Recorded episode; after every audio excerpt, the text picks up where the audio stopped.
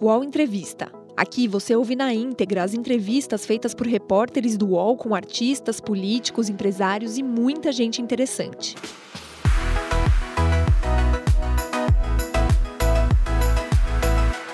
Bom dia, Pablo. É, nós estamos aqui então para esse bater é, esse papo com você, né?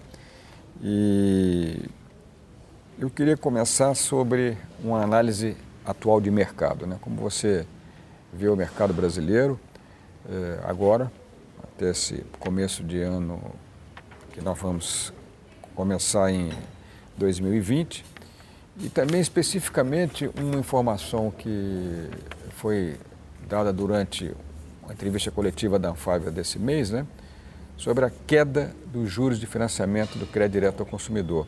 Se isso está mesmo chegando à ponta, porque segundo foi informado, Alguns clientes já estão conseguindo crédito direto ao consumidor, 24 meses ou 36, depende do padrão, na faixa entre 10% e 12% ao ano, que é uma coisa que acho que nunca houve na história do Brasil. Né? Então eu queria ver que você analisasse esses dois, essas duas vertentes de mercado, a reação e o financiamento. Bom dia. Eh, primeiro mercado, vamos ter mais um ano positivo. Nos últimos três anos está no azul, vai ter um crescimento entre 8% a 9% versus o ano passado. Nós, como Vox, vamos a crescer entre 11% a 12%, ou seja, quase 50% a mais que o mercado. E, e o ano próximo, eu também sou otimista. E vou linkar as duas perguntas, Fernando: mercado e crédito. Nós dimos uma revisada nos últimos três anos do Brasil, o mercado de crédito e o mercado automobilístico. O mercado de crédito cresceu 9% ao ano nos últimos três anos, por ano. E quando você pega a média do crescimento do mercado automobilístico nos últimos três anos, dá 10%. Ou seja, existe uma correlação entre o setor de crédito e o mercado automobilístico. Pela primeira vez na história, os bancos brasileiros projetaram o crédito para nosso setor até 2022. Então, por exemplo, o Banco Santander projeta 10% de crescimento por ano até 2022. Então, se nós fazemos a mesma correlação, ele continua sendo positivo com o mercado daqui para frente. Eh, e para responder a outra parte da tua pergunta, os juros sim estão chegando na ponta para o consumidor. Agora, o crédito cada vez está mais específico e mais detalhado. Então, quando o banco avalia teu crédito do Fernando, ele já sabe se você paga as contas, do histórico do crédito. Então, para aquelas pessoas que cumprem seus pagamentos, esse 10 a 12% do juro está chegando no bolso deles ou delas. O cadastro positivo. Cadastro positivo. Isso né? daí. Já está funcionando. Está Mesmo... funcionando. E acho que é um processo que o Brasil está vivenciando e cada vez vai acelerar mais. Né? Por isso eu sou tão otimista em relação ao Brasil para os próximos anos do nosso mercado. Esse ano foi um ano bem intenso para a Volkswagen, assim, em termos de lançamentos, enfim, foi um ano bem agitado. Eu queria saber, na, na sua opinião, como é que foi esse ano para a Volkswagen? Assim, foi positivo? É, 2020 pode ser ainda melhor? Como que vai ser para a empresa? Olha, 2019 foi intenso, super positivo pelo crescimento que já mencionei com o Fernando. Nós estamos crescendo um 12% quando o mercado cresce um 8%. Muitos lançamentos. Nós já lançamos 14 carros nos últimos 18 meses. E por trás desses lançamentos, tem pessoas que desenvolvem os carros, compram, produzem, se comunicam com a mídia fazemos os eventos. Então foi um ano muito intenso. Também tivemos a sorte que nosso Conselho Mundial estive umas quatro ou cinco vezes aqui no Brasil, conversando com as pessoas, olhando nossos carros, vendo nossos futuros carros que ainda não anunciamos. Então tudo isso leva eh, a que esse seja um ano muito intenso, sim? porém muito positivo. E 2020 eu acho que vai acelerar ainda mais. Esse ano também eh, nós tivemos como piloto as primeiras vendas no mundo digital. Então nós já temos em três concessionárias, o vendedor da concessionária vai para teu trabalho, para tua casa, para a casa de praia, e no mundo digital ele consegue te vender o carro com óculos 3D e também eliminamos 100% do papel. Você, se o cliente quiser, pode assinar o contrato com o dedo digitalmente. Tiramos todas as fotos dos documentos digitalmente e o processo do início ao fim é digital. Então, mas tudo isso leva muito trabalho e muito esforço. A Volkswagen resgatou uma, é, uma ação né, de, de marketing é, de, lá do começo é, da indústria automobilística aqui no Brasil. Né? Eu sou um pouco antigo nisso. Eu me lembro dos tempos lá atrás em que você comprava um carro e as quatro, cinco primeiras revisões eram gratuitas, né? No tempo em que as revisões eram muito curtas, os carros não tinham a confiabilidade de hoje, o óleo do motor não era tão confiável. E eu vi que a Volkswagen começou a resgatar isso de novo. Eu queria te perguntar, isso tem ajudado, quer dizer, você vendeu o carro, é, por exemplo, com as três primeiras revisões gratuitas, é o que, ou seja, o que cobra o período da garantia, se isso está funcionando mesmo ou seria melhor, por exemplo, baixar o preço do carro e cobrar a, as três revisões? Olha, eu acredito que essa atividade no médio e longo prazo vai ser super positiva para a Volkswagen. Nós recomeçamos eh, a incluir as revisões a partir do ano passado. Então, muito cedo para avaliar como que está indo, né? Mas com certeza, quando o consumidor vem todos os anos de, de regresso à concessionária, o dono da concessionária, o vendedor, precisa criar uma relação com o consumidor. E nós confiamos que os concessionários vão criar essa nova relação com os consumidores, essa relação de confiança e também de transparência. Eu acredito que esse mundo digital, onde o consumidor pode baixar no seu app e ver os preços de forma transparente, quanto que a Volkswagen vai cobrar por cada serviço e ter todo histórico em um aplicativo, faz parte desse programa de criar novamente a confiança com o consumidor, a marca e a rede de concessionários. Mas todos nós precisamos trabalhar para que o consumidor regresse à nossa marca. Você falou sobre o vendedor, sobre a utilização do óculos 3D para venda e ao mesmo tempo você fala da concessionária mais como um pós-venda. Você acha que a forma de se vender carro vai mudar ou já está mudando? Cada vez mais o cliente vai buscar uma concessionária através de um buscando um serviço de pós-venda e não para comprar o seu carro. E ao mesmo tempo eu emendo já uma outra pergunta. Cada vez mais está crescendo a questão da venda direta. É, isso também é uma ameaça à concessionária da forma como ela sempre existiu? Olha, vamos por partes. Eh, acho que o consumidor, independentemente da indústria, ele quer reduzir o tempo que ele ou ela passa eh, no processo de compra seja um carro, seja um sofá, seja o que seja. Então, nosso trabalho é que essa experiência seja agradável, que seja digital e que seja o mais curta possível, se o cliente quiser. Se o cliente quiser passar duas horas porque ele ou ela quer, ótimo. Mas tem que ser digital e simples. Por isso, nós eliminamos todo o papel e toda essa burocracia do meio. Então, essa experiência já está acontecendo. Eu acredito que nos próximos anos vai acelerar ainda mais. Sim? Obviamente que quando um cliente procura um carro, ele ou ela já fez todo o seu estudo do carro, de motor, transmissão, consumo de combustível. Então, diferenciado, obviamente que está o design, a conectividade do carro, mas também está no, no nível de serviço que você oferece ao cliente. Sim? Em termos de vendas diretas, a Volkswagen nos dois últimos anos, nós aumentamos mais nossa participação na rede de concessionários que nas vendas diretas. Então, nós ganhamos três pontos percentuais somente esse ano no varejo. Mas para ganhar eh, participação no varejo, você precisa ter carros atraentes, um contato com o consumidor, e aí voltamos à pergunta do Calmon, dos serviços, já entrar no, no preço da revisada. Serviços digitais muito mais simples. Sim? E, e aí sim o consumidor vem para a tua concessionária. Também olhando um pouco para o futuro, eu acho que cada vez vai haver mais autônomos no mercado de trabalho.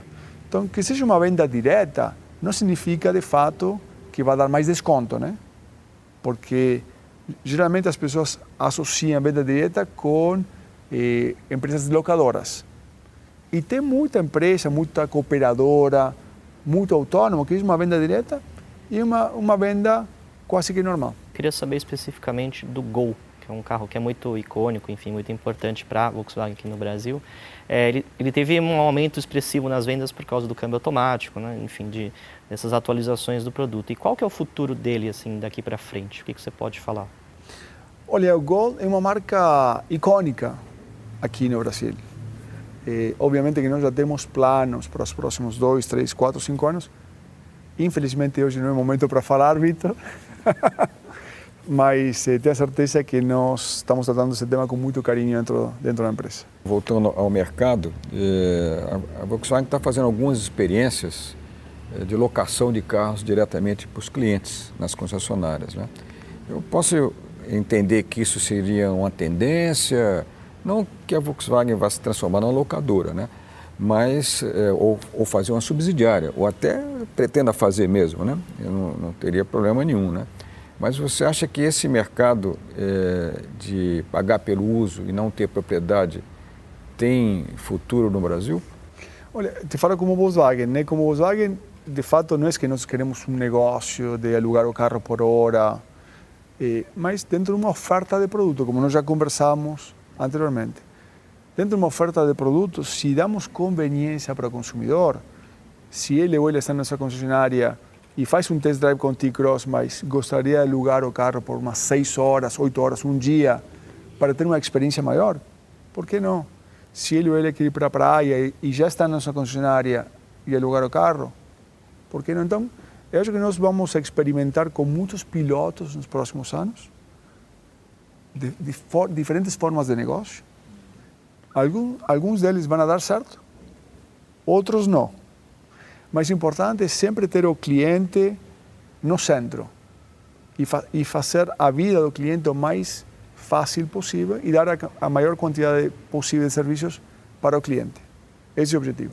Nós observamos alguns, hoje em dia alguns movimentos no mercado, como a fusão FCA-PSA. Aqui no Brasil, algumas montadoras passam por momentos de mudança também. Recentemente, a Ford fechou a fábrica no ABC. Eu queria saber do senhor como o senhor enxerga esse momento do mercado de automóveis assim. Eu acho que nós temos uh, o privilégio de estar trabalhando no mercado nesse momento. Porque eh, quando uno olha a nossa indústria, são poucos momentos que o modelo de negócio vai mudar tanto como agora. Sim? E, e nós estamos convivendo com os modelos do passado e iniciando os modelos do futuro, seja carro elétrico, seja carro híbrido, seja carro autônomo, seja todas essas ferramentas digitais. E acredito também que pelo tamanho de investimento do custo de capital que requer uma indústria automobilística, eu acho que essas fusões eh, ou alliances, sim, cada vez vão ser mais comuns daqui para frente. Até porque os custos, se antes já era caro desenvolver um carro, Imagina agora com baterias, carro autônomo. Então os números cada vez ficam maiores e eu acredito que vai ter mais parcerias no futuro. Do plano de lançamentos da Volkswagen eram de 20 modelos né, é, até 2020. Né? Então, é, você uma vez comentou comigo, olha, serão 20, mas algum pode escapar para 2021. Né? Então, queria perguntar para você se é isso mesmo, um vai atrasar um pouquinho, vai ficar para 2021. E quando é que vocês irão anunciar, ao longo de 2020, ou quem sabe até no final desse ano, quando você começará o próximo plano de investimentos e lançamentos no mercado brasileiro? Digo mercado brasileiro, mas no, no Mercosul, no mínimo, né? que hoje são Sim. mercados muito próximos. Olha, né? nós continuamos com o plano dos 20 carros até 2020. Pode ser que um escape, mas não vai ser grande coisa no tempo. E nós já temos desenvolvidos os novos carros do futuro, além dos 20. E, e no momento certo, escolheremos nosso momento para anunciar. E muitos desses carros já foram vistos e testados por nosso Conselho Mundial. E aprovados? Aprovados, aprovados. Então, a forma de comunicar e o quando é uma questão de tempo. Você não pode dizer pelo menos quantos serão Não. nessa segunda fase? Ué, não, tem, não é assim um segredo, 10, 15. Né? Não, vamos esperar mais um pouquinho, Então me responde, será mais ou menos do que os 20? Vamos esperar mais um pouquinho. Bom, a Volkswagen demorou um pouquinho para entrar no segmento de SUVs compactos, mas né, já entrou com o T-Cross e pelo visto vai entrar também com um novo produto, né, com a Zero Curve. Eh, Essa categoria realmente é uma prioridade para a empresa? Com certeza. Eh, tem dois pilares nesse segmento, né? A transmissão automática, e nós somos a marca com maior penetração de transmissão automática no mercado brasileiro. E a segunda são os SUVs. Eh, hoje está em 25, 26% do, do mercado total. E eu acredito que poderia ter 30, 35 ou até 40% como em alguns países. Eh, nosso foco nos próximos anos continuará sendo nos SUVs. O T-Cross foi lançado com muito sucesso. sim? E nós estamos, saímos de zero até 11, 12% de participação no mercado em 4 ou 5 meses e ainda não chegamos ao nosso teto. sim? E, e o ano próximo, o A0 Cubo, o Urban Coupé, eu acho que também vai ser um divisor de águas, porque além do desenho ser feito aqui no Brasil, toda a parte interna do infotainment, toda a parte digital, toda a parte que o consumidor eh, interage, foi desenvolvida aqui. E faz uma grande diferença, uma grande diferença, como as coisas são programadas por um brasileiro e como por um estrangeiro, né? Porque, claro, se você tem uma pessoa local que programa como usa o celular ou tablet todo dia, ele, ele vai programar da mesma forma que usa daqui. E nós fizemos muitas pesquisas também sobre todo o carro, interno e externo. Então, acho que o A0 Cube eh, vai ser um, mais um grande carro da Volkswagen em um, em um novo segmento. Você falou sobre carro elétrico, é, sobre o futuro. É, só que isso ainda no Brasil ainda é uma coisa um pouco distante. O carro elétrico ainda é o custo dele é muito alto. A questão de carro autônomo no Brasil, a gente não consegue nem imaginar como isso seria na prática nas nossas ruas. É, como você vê esse futuro pensando aqui no mercado brasileiro? É, em quantos anos você projeta que nós podemos ter uma coisa mais no nosso dia a dia? E se até lá o mercado vai continuar como está hoje, assim, no mesmo modelo? Tá. E vou começar a responder um pouco mais macro. Então, nós, como grupo Volkswagen, vamos a ter 70 novos, car 70 novos carros até 2028. Então, uma empresa como Volkswagen fica muito fácil escolher qualquer carro e levar para qualquer mercado. Sou um afortunado para trabalhar nessa empresa.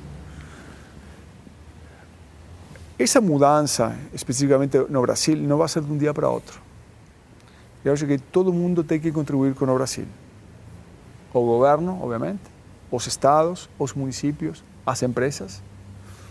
Nós começamos alguns meses atrás um projeto com EDP, a empresa portuguesa de energia, Siemens, ABB, Porsche, Audi e nós, Volkswagen, para colocar carregadores eh, super rápidos eh, aqui no Brasil. É um projeto que vai demorar três anos, que vai do estado do Espírito Santo até Santa Catarina, interligado com outras redes, ou seja, não vai ser uma, uma rede privativa para Volkswagen, Porsche e Audi. Eh, então, se todas as empresas começam a, a colocar seus esforços eh, e colocar carregadores espalhados pelo Brasil, de aqui a três, quatro anos vai ficar mais fácil sim, chegar lá. Agora, nossa estratégia é trazer primeiro os carros híbridos. Nós acabamos de lançar o Golf GT híbrido plug-in, porque um carro que você consegue fazer 50 quilômetros elétrico e até 900 quilômetros elétrico e a combustão. Então, um carro que para o momento do Brasil é especial, serve. Se eu trouxesse o carro puramente elétrico, hoje em dia não tem tantos postos para carregar. Então, nossa fase estratégica, nós vamos trazer seis carros elétricos híbridos nos próximos cinco anos. Começaremos pelos híbridos nos primeiros anos e depois iremos para o elétrico. Para responder a segunda parte da tua pergunta, qual é a penetração do mercado elétrico? Eu acho que vai ser baixa nos próximos anos. Se chega até 2 a 4% até 2028, eh, eu acho que, que é um bom número. Mas, obviamente, vai depender do preço do veículo sim? E, e a, a capilaridade da rede elétrica no Brasil nesse momento. Você acha que essa escalada eh, do valor do dólar em relação ao real prejudica ou favorece a Volkswagen em termos de exportação? Olha, em, em todas as empresas, sempre, em todos os países que sempre trabalhei, eu tentei ter um equilíbrio entre exportações e importações. Né? O hedge natural, que é chamado. E nós já temos na Vox, historicamente, o espírito exportador, que é ótimo. Então, no curto prazo, ajuda. Ajuda. Porém, nosso negócio é médio e longo prazo. Eu acho que nós devemos continuar tendo projetos para a venda local e para a exportação, porque cada dia os carros são mais tecnológicos. Então você precisa importar alguns componentes que não são produzidos no país. Aí o dólar alto é ruim. E então você sempre precisa esse balanço entre exportação e importação. Um dado deste ano, Fernando, a exportação da indústria, indústria caiu 34%. 2019 versus 2018. Por causa da Argentina. Por causa da Argentina. Mesmo crescendo Colômbia, mesmo crescendo México, mesmo pela Argentina caiu 34%. Indústria. Nós da Volkswagen caímos só 11%. Ou seja, atrasar plataformas mundiais, o AMQB, T-Cross, Virtus, Polo, eu posso começar a exportar para a América Latina e outros continentes. Nós vamos a começar a exportar para o continente africano ou T-Cross a partir de 2020. Isso tá, vai, está no plano mesmo? Está no plano. Então, nós, nós precisamos continuar a crescer os mercados onde nós exportamos, mesmo que não tenha a melhor rentabilidade. Vocês preferem sacrificar e não perder o mercado externo? Sacrificar a rentabilidade para não perder o mercado externo, é essa a ideia? Essa é a ideia porque o Brasil não é um país competitivo, né? Pelos impostos, pela logística, pela burocracia. Mas mesmo assim, nós precisamos começar a desenvolver outros mercados. Eu sou otimista, algum dia o nível de burocracia e impostos vai a diminuir aqui. Os podcasts do UOL estão disponíveis em todas as plataformas. Você pode ver a lista desses programas em uol.com.br/podcasts. Recebe salário, faz transferência, pagamento, recarga de celular e até empréstimo, tudo sem taxa. PagBank, a sua conta grátis do PagSeguro. Baixe já o app e abra sua conta em 3 minutos. Falando um pouquinho da sua vida, é, a gente sabe que você gosta muito de esportes. Você foi jogador de futebol né, quando ainda estava na Argentina. Quais ensinamentos, o que, que você pode levar dessa época de jogador, de atleta, no seu dia a dia na empresa? Olha, eu, o maior aprendizado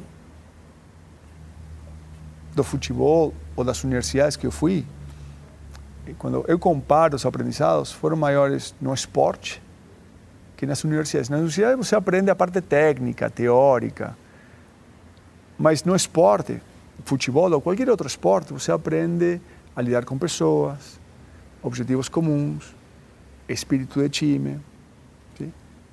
pessoas de diferentes níveis sociais que têm o mesmo objetivo. Tudo isso é aplicado em qualquer empresa, em qualquer país do mundo. Então, para mim, o tema cultural é um dos mais importantes na Volkswagen. Para mim, o mais importante é que as pessoas tenham um espírito de time, que trabalhemos de forma transversal. Não importa a posição, o número, camisa número 5, camisa número 10 ou camisa número 9. O que importa é que o time ganhe. Sim? E quando você leva isso para uma empresa, você fala ah, área de compras, área de comunicação, área de finanças. É uma empresa. E, e também é importante o senso de urgência das pessoas de uma empresa.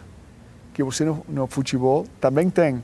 Você pode ir perdendo 1 a 0, 2 a 0 e criar resiliência e vontade de virar o jogo. E o Brasil, ou qualquer outro país, você precisa de muita resiliência especialmente nos, nos períodos de crise. Então, eu levo muito essas coisas do esporte no meu estilo de liderança. E não quer dizer que meu estilo de liderança seja o correto, mas foi como eu fui criado e o que levo na vida. Deixa eu falar um pouco agora sobre uma coisa que é, pode parecer é, meio árida, né? que é a economia do, do país em relação à compra e venda de carros. Né? A gente sabe que o Brasil tem uma carga tributária mais alta do mundo, tirando a Dinamarca, mas a Dinamarca não dá para falar, é outro planeta, né? É, a carga é, fiscal, a carga tributária mais alta do mundo e muitas pessoas estão achando que com a reforma tributária é, você vai poder resolver uma parte desse problema. Mas você acredita, por exemplo, que só a reforma tributária vai resolver é, o, o, a situação hoje em que você tem um mercado potencial muito maior do que ele é hoje? Né? Se você se você fizer os cálculos corretos, a, a carga tributária sobre o automóvel no Brasil é superior a 50%. É, não é só a participação dos impostos no, no preço final. Você tem que fazer uma conta como os outros países fazem, quanto é que é o preço sem imposto e quanto é que ele aumenta com imposto. Então isso passa de 50%. Então o que, que você acha que a reforma tributária vai resolver uma parte desse problema? Ou você acredita que um dia nós vamos poder pagar um imposto sobre veículos um pouco menor? Então, começamos pelo ponto positivo, que é a aprovação da mudança na Previdência aqui no Brasil. Eu acho que isso é histórico. Em qualquer país do mundo é muito difícil que você tenha o governo federal, os estados, a mídia, as empresas, todo mundo desejando essa mudança e foi aprovado. Para mim, em um tempo recorde. Então, isso é muito positivo. Brasil, na parte tributária, é um dos países mais complexos do mundo, se não é o mais complexo. E com certeza cria uma âncora para exportar para outros países. Dependendo do produto, você pode ter entre 2 mil a 4 mil, 5 mil dólares de impostos exportados. Isso pode funcionar aqui no Brasil, mas por que uma pessoa na Rússia, na Alemanha, nos Estados Unidos vai pagar um imposto brasileiro. Ninguém vai pagar. Então, o, eu, não acredito, eu pessoalmente não acredito em uma reforma tributária de uma vez, pela complexidade que o Brasil tem em impostos federais, estaduais, na liminar, nas liminares. Eu atacaria um por vez. Mas eu sei que tem outros planos. E tomara que chegue a um bom porto rapidamente, mas é fundamental começar a mudar a parte tributária do país, porque se o Mercosul e a União Europeia chegam a um acordo em 2028, sim, nós vamos precisar de ser eficientes. E hoje em dia não, não somos eficientes. Diminuição de carga tributária você né, nem conta, né? Acho que isso é uma coisa histórica que não vai mudar. Olha, pode mudar. Eu acho que a, a mentalidade deste governo é mudar a carga tributária e P por Q, né? Ele poderia exportar 10 mil, 20 mil, 30 mil carros a mais se conseguiria baixar a taxa de impostos. Ele poderia penetrar muito mais o mercado mexicano, muito mais alguns dos mercados de Ásia ou África, sim? conquistar outros mercados, por que não? Sim? Então, se, se o governo reduz a carga tributária e nós conseguimos aumentar o volume e o nível de emprego aqui no país, eu acho que todo mundo se beneficiaria. O problema, Fernando, é que o sistema é tão complexo, federal e estadual, e tão misturado, que dar esse primeiro passo é difícil. Mercedes e a Bosch vão anunciar agora que eles se juntaram para fazer um grande campo de provas lá em Iracemápolis, né? É um terreno enorme que a Mercedes tem lá. A fábrica ocupa pouco, pouco espaço relativamente, já tem uma pista de teste para caminhões, agora vamos fazer uma pista de teste ainda maior. Né? Então eu te pergunto, já que são empresas alemãs, você vê é, necessidade ou oportunidade né, eh, de a Volkswagen é, usar essa pista, né, porque ela vai ser aberta, já, pela estratégia que, que eu estou sabendo, ela vai ser aberta, uma, um campo de prova super completo e, pessoas, quem quiser vai alugar lá e fazer, né?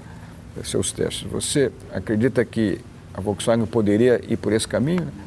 Lembrando que no passado, quando houve a Auto Latina, a Volkswagen usou o campo de prova né, da Ford lá em Tatuí. Né, mas ali havia realmente uma, uma empresa chamada Auto Latina e elas estavam integradas aqui no Brasil. Agora aqui é uma definição que vai depender também da matriz. Como é que você vê esse investimento e se a Volkswagen teria interesse em usar um campo de prova assim? Olha, especificamente não posso comentar porque não, não temos necessidade nesse momento. Vocês têm? Não temos ah, necessidade. Tá. Nós temos um campo de provas, uma pista de teste lá em Taubaté. Sim? Pequenininha, né? É, sim, mas, mas temos. E, e nós lançamos todos os carros da forma que nós estamos. Agora, sou totalmente aberto a parcerias com empresas alemãs ou de outros países. Mas nesse caso específico eu não posso comentar nada porque não, não temos nenhum interesse, porque como nós estamos hoje, damos conta. Funciona. Funciona bem. Algum tempo aconteceu lá na, no exterior a questão do Dieselgate.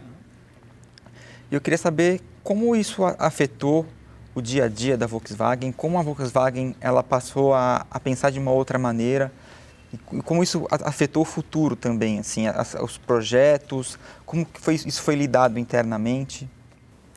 Olha, o, o primeiro passo quando você erra é assumir que você errou.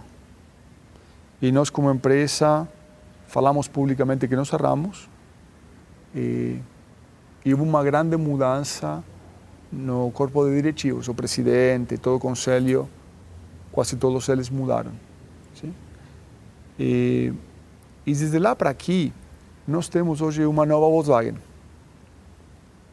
Uma empresa mais sólida, com mais processos, com mais controles, com mais compliance. Foi criado um sistema de compliance onde monitoramos cada step no desenvolvimento do produto, por exemplo, para que essas coisas não voltem a acontecer. E a cultura da empresa mudou de forma positiva. É uma empresa muito mais aberta, muito mais humana. Sim? Mas nós precisamos que essa nova cultura seja estimulada dia a dia. Sim? Uma cultura de poder falar que um processo está errado, uma cultura de poder errar. Eu falei anteriormente de fazer projetos pilotos e errar em alguns e acertar em outros. Isso era impensável, impensável, 10 anos atrás. E você pensa bem que nossa indústria, todos nós fomos treinados para não errar. Obviamente, né, por motivos de segurança, de qualidade, eh, da vida do ser humano. Mas agora temos esse mundo físico e esse mundo digital, onde você precisa errar no mundo digital porque não, não tem problema de segurança com as pessoas. Então, nesse mundo físico e virtual, a Volkswagen está se reinventando, sim? e um, é uma jornada. Isso aqui não, não quer dizer que em 2021, 2022 vai acabar. É um processo que todos nós precisamos estimular para que cada dia a empresa fique mais robusta. Salão do Automóvel aqui em São Paulo, vocês apresentaram uma, uma picape, é, vamos, vamos dizer assim, classificada intermediária, né, entre a Saveiro né, e a picape Amarok. Né? E vocês disseram, não, isso aqui é um plano e tudo. Depois esse plano foi confirmado, quer dizer, vocês disseram, naquilo dali é um projeto, mas vai acontecer, né? Vocês já decidiram onde vão produzir essa picape? Ainda não. Ainda não? É que eu ouvi falar que iam produzir na Argentina, que seria produzido lá na Argentina. Você tem melhores fontes do que eu. é, quem sabe, né? Mas o, o, o carro está no, nos planos desses 20 lançamentos? Ou não, não, não está nos 20 lançamentos. Nós ainda estamos avaliando a picape. Tá. Sim? É um carro com muita inovação. Sim? Nós estamos avaliando a evolução dos, dos segmentos. Né? Então, não tem nada definido por enquanto.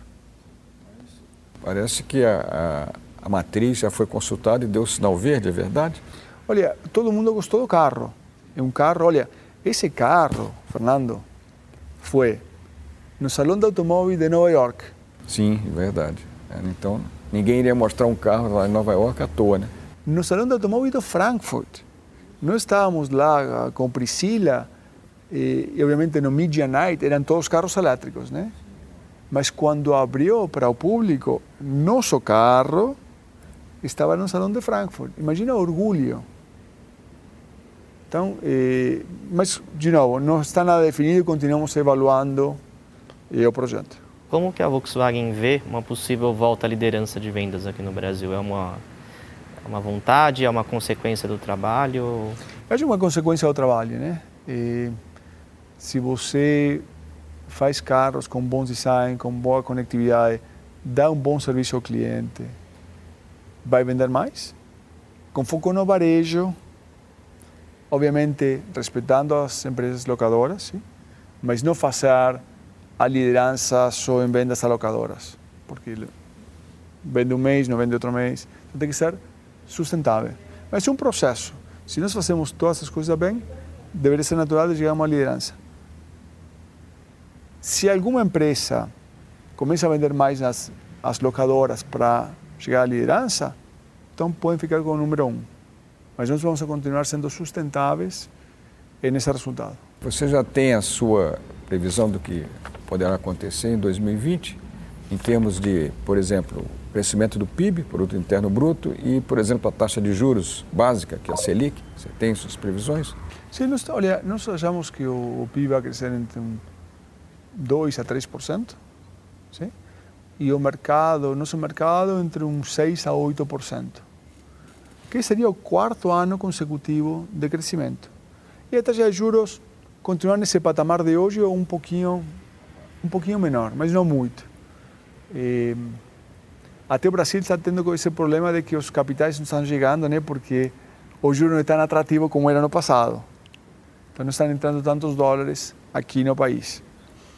Mas eu continuo sendo otimista no crédito, nos juros. O Brasil tem uma base financeira muito sólida. Os bancos brasileiros são muito sólidos. São décadas de fazer bom trabalho e ter um, mercado estável, financeiramente. Qual o benefício que o consumidor final terá é, no recente é, anúncio, anúncio né, do, do programa Rota 2030, que é um programa focado em pesquisa e desenvolvimento, numa, num ramo e no outro, melhoria contínua de emissões e consumo. Né? Você acha que isso em algum momento vai beneficiar o consumidor final? Vão ter carros melhores, mais econômicos e principalmente mais baratos?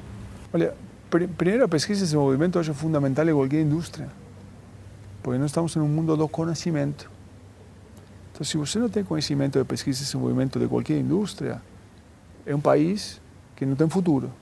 Então, acho que a Rota 2030 é um grande avanço para o Brasil, e, onde nós, por exemplo, como empresa, estamos investindo não somente no desenvolvimento do carro, mas também toda a parte tecnológica. Toda essa parte de tecnologia digital vai ser exportada para a Alemanha, vai ser exportada para os Estados Unidos. Então, é fundamental sim, que, incentivar pesquisa e desenvolvimento. O consumidor vai se beneficiar, claro, se se nós desenvolvemos carros e serviços para aqui para o Brasil, por brasileiros, vai se beneficiar. A pergunta do custo tem duas partes.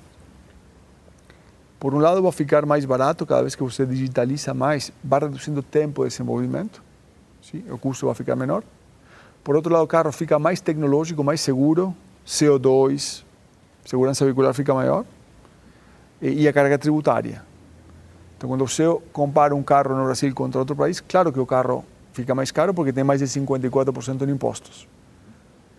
Mas à medida que esses processos avancem, o preço do carro e no custo base deveria cair, porém compensado com um aumento de segurança e de CO2. E tem diferentes formas de melhorar o CO2, né? Você pode trabalhar eh, na eficiência do motor, você pode fazer um conjunto motor-transmissão que funcione de outra maneira muito mais eficiente. Você pode reduzir o peso do automóvel com novas tecnologias, com pesquisa e desenvolvimento. Sim? Você pode melhorar a aerodinâmica do carro para que tenha menos resistência. Você tem várias formas de atingir o mesmo resultado. Porém, a maior parte deles demanda um grande investimento. E vocês estão preparados para isso? Nós estamos trabalhando para isso. Não é que não estamos preparados, nós estamos trabalhando para atingir as metas de 2030. Nós comentamos um pouquinho, nós falamos um pouquinho sobre a sua trajetória no futebol, Tudo mais. Então, eu queria que o senhor falasse um pouco sobre essa trajetória na Volkswagen até chegar ao cargo que o senhor ocupa hoje e também quais são os maiores desafios que enfrenta hoje no comando da Volkswagen. Olha, eu sempre falo que eu não nasci presidente. Saí de uma família muito humilde na Argentina. Sim? E ninguém me presenteou com nada. Sim? Fui pegar uma bolsa de futebol nos Estados Unidos e, e tive muitas noites que não jantava nos Estados Unidos. Então ninguém me deu nada. Como toda na vida, você precisa correr atrás das coisas, ter o compromisso, ter a vontade, sim? E o rol da educação é fundamental. Eu acho que todos nós estamos um aprendizado contínuo. Hoje, mais do que nunca, é fundamental nos atualizarmos, sim? formalmente e informalmente. E, e quando cheguei na Volkswagen, obviamente já tinha experiência de empresas de consumo e de outras empresas do setor automobilístico. E, e a Volkswagen, e, e, nunca tinha trabalhado em cultura alemã. E, e eu fui muito bem recebido desde o primeiro minuto na Volkswagen. E onde eles me receberam de braços abertos. Eu também ajustei um pouco minha forma, né? E, e ao fim do dia, eu trabalho na Volkswagen como se trabalhasse na minha própria empresa. E, e tomo as decisões como se fosse meu próprio dinheiro. E trato as pessoas como quando jogava futebol no Huracan na Argentina. Sim? Eu acho que sempre, mas hoje mais do que nunca, é muito importante ser fiel ao estilo de cada um e saber quais são meus pontos fortes e quais são os pontos que eu preciso melhorar e ser autêntico. Porque ao fim do dia, eu olho as pessoas nos olhos e percebo se elas estão comprometidas, se elas gostam de trabalhar, ou se elas estão no celular olhando, falando: Olha, espero que chegue às 5 ou 6 da tarde e ir para casa. Eu gostaria de ter todo mundo comprometido, que as pessoas se sintam à vontade de vir a trabalhar na Vox. E, com autonomia, ninguém gosta de ser controlado. Eu acho que você não gosta de que alguém te esteja todo dia falando, olha, o que, você faz, onde que você está, né? Todos nós gostaríamos de ser cobrados por resultados. Mas é uma filosofia que eu aplico no, na minha vida, não somente na Volkswagen. Uma pergunta específica sobre os SUVs, né? Que eles estão crescendo muito eh, no mercado brasileiro, surpreendentemente na Europa também, né? Que dentro da racionalidade europeia, com os problemas que ela teve, né? de é, ter carros mais econômicos. Um SUV, por mais econômico que seja, ele sempre vai consumir mais combustível do que um hatch ou eventualmente um sedã, porque ele é mais pesado, não tem milagre. Mais pesado, mais alto, ou seja, tem uma aerodinâmica pior, sempre vai consumir mais combustível. Né? Eu verifiquei que no último trimestre houve um, pela primeira vez um pequeno recuo, mas assim, mínimo, 1%, na participação dos SUVs lá né? é, atribuído talvez a, a, a, entrada em vigor de uma, de uma nova regulamentação europeia, muito mais dura em termos de consumo de combustível.